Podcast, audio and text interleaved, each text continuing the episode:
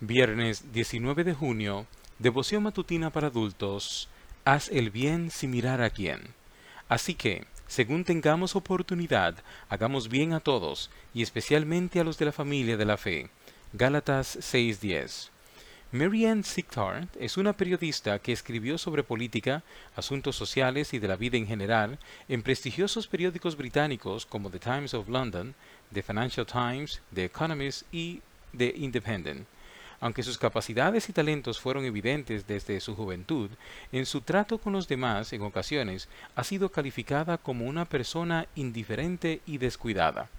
Por ejemplo, podía conversar toda una mañana con una persona y pasar posteriormente a su lado sin siquiera saludarla. Sin embargo, la indiferencia y el descuido no son rasgos negativos de su personalidad, más bien, lo que aqueja a esta periodista es una particular enfermedad cerebral denominada prosopagnosia, que le impide reconocer a las personas por su rostro. Para superar esta condición e identificar de alguna manera a las personas, Marianne ha desarrollado una serie de estrategias como prestar atención al tono de la voz, recordar el color de los ojos, identificar algún lunar llamativo o fijarse en los anteojos, el peinado o el color del cabello que las personas acostumbran a llevar.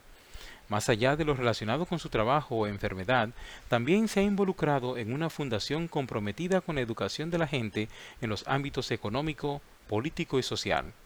A través de ella ha manifestado una marcada preocupación por la justicia social, llevando a la práctica el refrán de hacer el bien literalmente sin mirar a quién.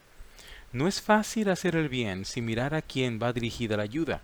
Muchas veces las personas tratan consciente o inconscientemente de distinguir entre aquellos que merecen recibir ayuda de aquellos que no y utilizan métodos que les permiten identificar a quienes, según su juicio, es mejor ayudar.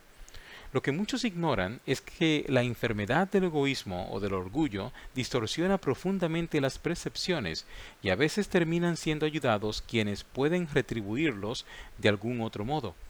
La cita bíblica de hoy señala que debemos aprovechar toda oportunidad para hacer el bien a los demás, es decir, sin hacer distinción de riquezas, educación, influencias o poder. El amor de Cristo puede corregir la visión defectuosa, de modo que sea posible hacer el bien a todos y especialmente a los de la familia de la fe. Ahora piensa, ¿hay un enfermo entre tus vecinos? Es tu oportunidad de ayudar. ¿Se ha quedado sin trabajo un amigo? Esa es tu oportunidad. ¿Alguien tiene una urgencia o está pasando por algún problema? No pierdas esa preciosa oportunidad de brindar una ayuda desinteresada.